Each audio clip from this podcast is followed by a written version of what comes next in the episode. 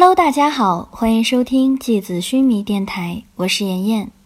今天和大家分享的内容是《绝技》第九十二回《铂金与蚂蚁》。霓虹闪电般的速度没有丝毫衰减，他每一次身形闪动的瞬间，就会有一只魂兽四分五裂，鲜血四溅。然而，蜂拥而至的魂兽越来越多。即使是在霓虹这样冷酷的人形斩杀武器之前，依然不断有魂兽嘶吼着突破了霓虹的防线。它们震动着巨大的肉翅，发狂地朝奇拉冲去。但是，经过了前面幽冥、神鹰和霓虹两道防线之后的兽群，战斗力已经消耗大半，数量也从铺天盖地变得稀疏可数。齐拉抬起目光，看了看前方独自战斗的霓虹。视野范围内已经没有了特雷雅的身影。他的嘴角隐隐地勾起一抹迷人的微笑，他的双眼短暂地闪烁了一下金光，然后瞬间，他周围飞舞咆哮的几只魂兽就突然从天空中跌落下来，他们的喉咙上都出现了一个手指粗细的深洞。正在喷洒着滚烫的鲜血。霓虹回过头，看着站在山崖上纹丝不动的七拉，他的双手笼罩在漆黑的长袍之下，长袍被风鼓舞卷动，像是一朵盛开的巨大黑莲。无数魂兽持续不断地从七拉周围凌空坠落，他的脚下很快就堆满了魂兽的尸骸。霓虹皱紧眉头。视线里勉强捕捉到了几丝一闪即逝的铂金光芒，他只能模糊地感应到七拉周围仿佛金线缠绕般错综复杂的魂力。和幽冥与自己那种狂暴汹涌的魂力截然不同，他身体四周的魂力若隐若现，难以辨别，瞬间汇聚成强度高到不可思议的一根金线，然而不到一秒又消失得无影无踪。霓虹转过身，四处寻找着特里亚的身影。要是他在就好了。看着静立不动的七拉，麒麟有点目瞪口呆。真是太吓人了，他的速度会不会太快了？在我看来，他根本没有出手啊。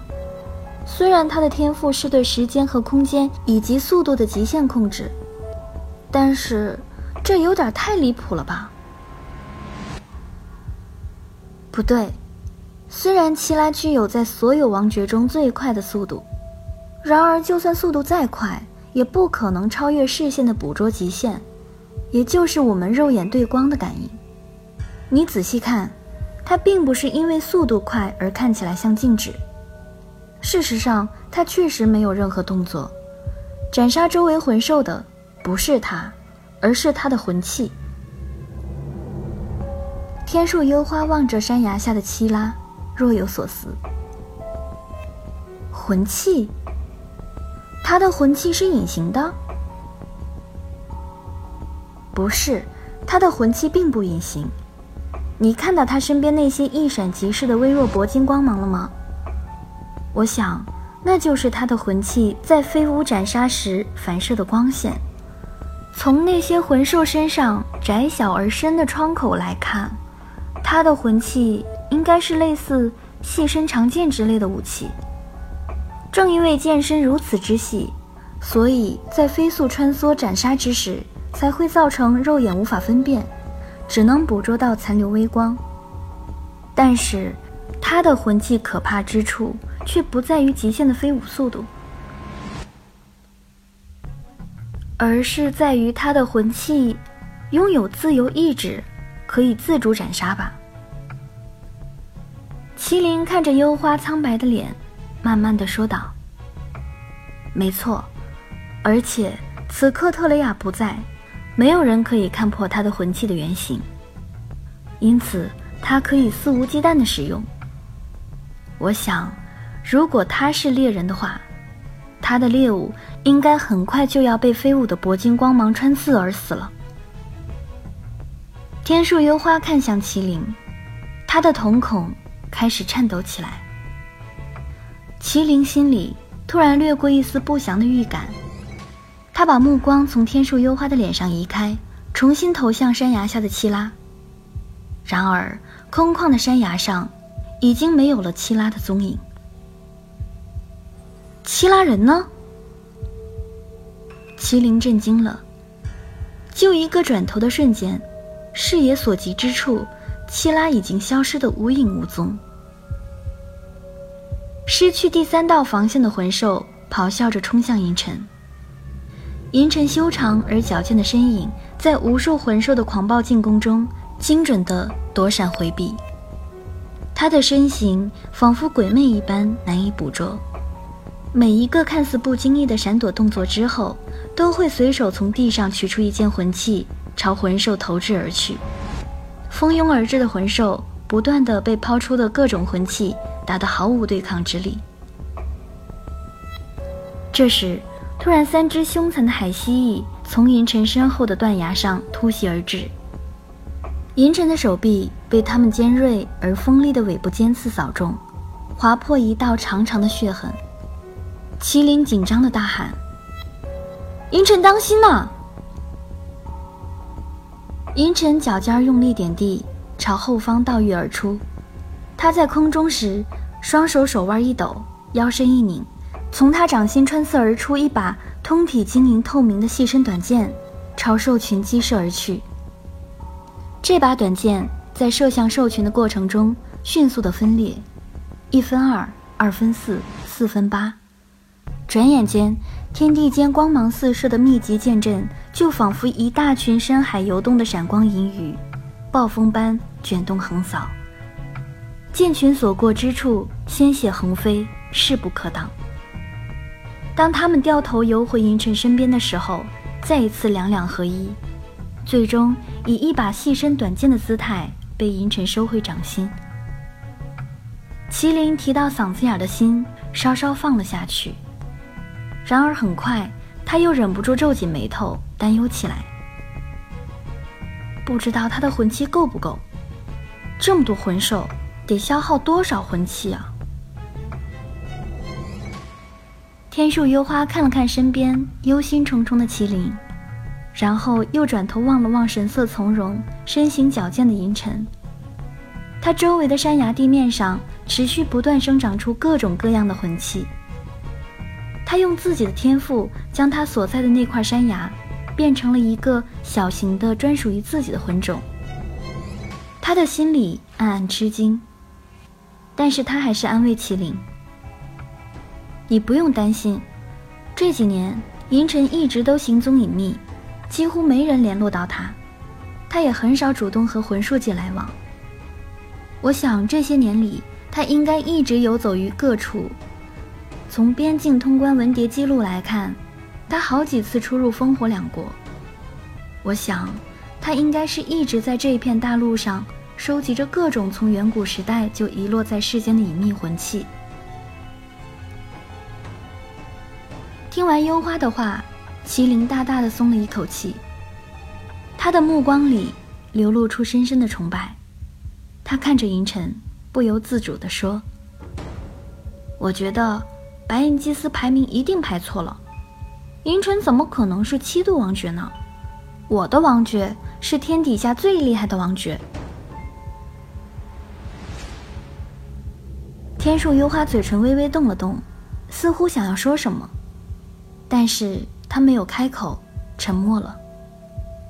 他其实刚刚想问麒麟，银尘这么多魂器，里面究竟是空的，还是已经寄住着无人知晓的魂兽？如果魂器里已经寄居魂兽的话，那么麒麟刚刚说的话就是对的，白银祭司的排名排错了。想到这里，天树幽花咬了咬嘴唇。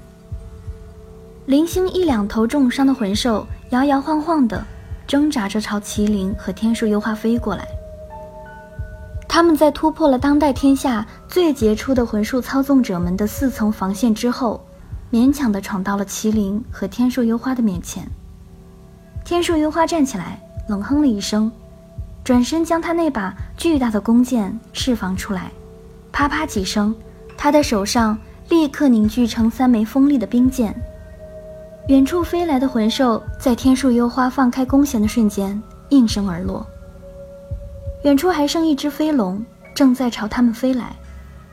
麒麟举起断剑巨刃，刚要准备战斗，天树幽花就伸手拦住了麒麟。怎么了？麒麟有点疑惑。只剩下一头了，他肯定突破不了女神的裙摆。我想研究一下女神裙摆究竟是如何能够防御所有间接攻击的。我一直不是很明白它的免疫机制。天树幽花聚精会神地看着前方迎面冲来的飞龙，等待着。麒麟顺着天树幽花的视线望去，当有飞龙触碰到女神的裙摆的瞬间，防御机制就启动了，整个免疫过程真的就是一个瞬间就完成了。麒麟皱着眉头，还在思索着自己刚刚看到的极其诡异的景象。如果一定要描述的话，那就是魂兽撞进绸缎的瞬间，它的头就消失了，然后它持续前进，整个身躯消失在薄薄的丝绸上，仿佛那面薄纱是一个棋子，连通了另一个神秘的空间。飞龙触碰的瞬间就被吞没了，但几乎同时，麒麟听见身后的咆哮，他回过头，更加匪夷所思的景象出现了。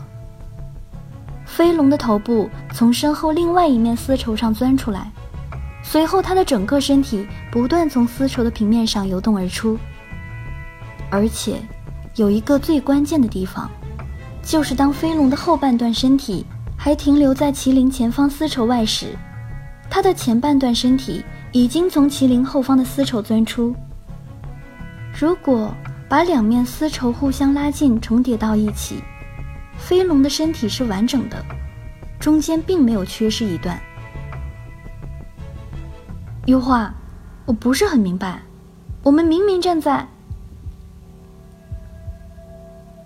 我想我有点懂了。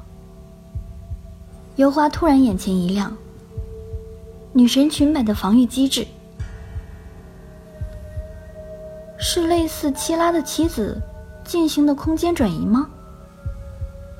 麒麟低头，也隐隐的意识到了什么。不是，幽花摇摇头。七拉的棋子是打通连接两个相隔很远的空间，让物体能够快速转移。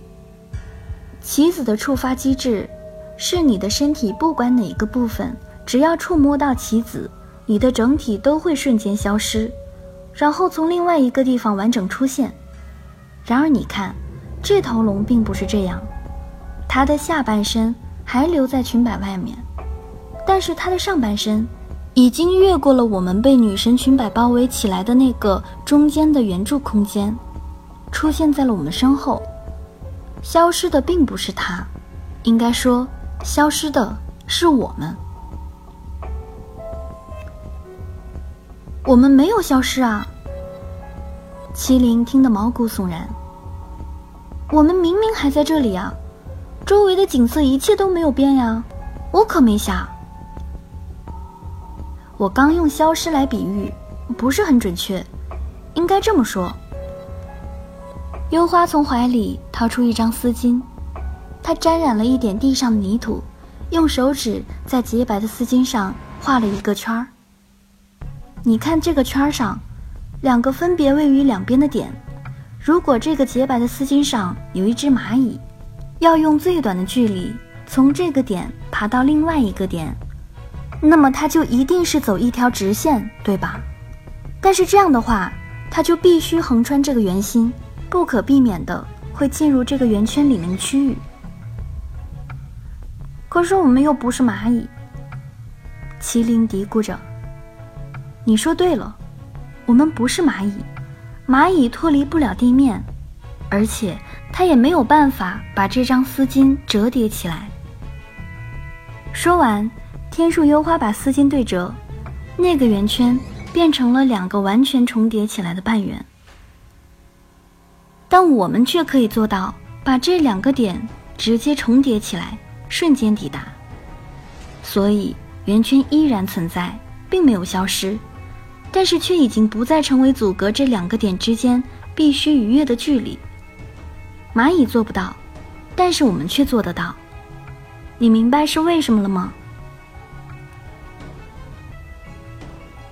因为蚂蚁在这张丝巾的平面上，然而我们却不在这张丝巾上面。我们在……麒麟感觉答案已经就在嗓子眼儿了，但是却不知道究竟应该怎么去描述自己脑海里刚刚闪过的亮光。蚂蚁在丝巾的平面上，而我们比蚂蚁多一个维度。我们在立体的空间里。女神裙摆的防御机制，应该是对位面的扰动。如果是这样的话，为什么近身直接攻击不能防御呢？麒麟突然意识到优花画里的漏洞。不同的位面有自己不同的魂术特性和准则，它限定了魂术在这个位面上能做和不能做的事情。女神裙摆。就是在对不同位面之间的特性和准则进行强烈干预和扰动，从而让我们这个世界的部分攻击失效。嗯，听不懂。麒麟抓着头发，恨不得把自己从地面上提起来。你不可能把自己提起来的。天树油花冲他翻了个白眼儿，至少。我们这个世界的物理法则下，你做不到。你究竟在你们家的图书馆里看了多少奇奇怪怪的东西啊？麒麟咧着嘴角，冷哼一声：“一句话，你多念点书。”天树幽花斜眼看他，那看来有女神裙摆在，这些魂兽根本构不成威胁呀。麒麟把自己手上的半刃巨剑也放了下来，插在脚边的地上。你想的太简单了，你也低估了五毒王爵他们的天赋。你看看远处那些密密麻麻的魂兽，刚刚这些只是第一波最弱小的魂兽而已。这片海域里到底有多少魂兽？你算过吗？我刚刚不是和你说过了吗？女神裙摆的防御能力会随着消耗而逐渐减弱的。等到裙摆被破防，你就自求多福吧。天树油花看着天空上再次逼近的第二波魂兽，脸色依然苍白。好了，今天的节目到这里就要结束了，大家晚安。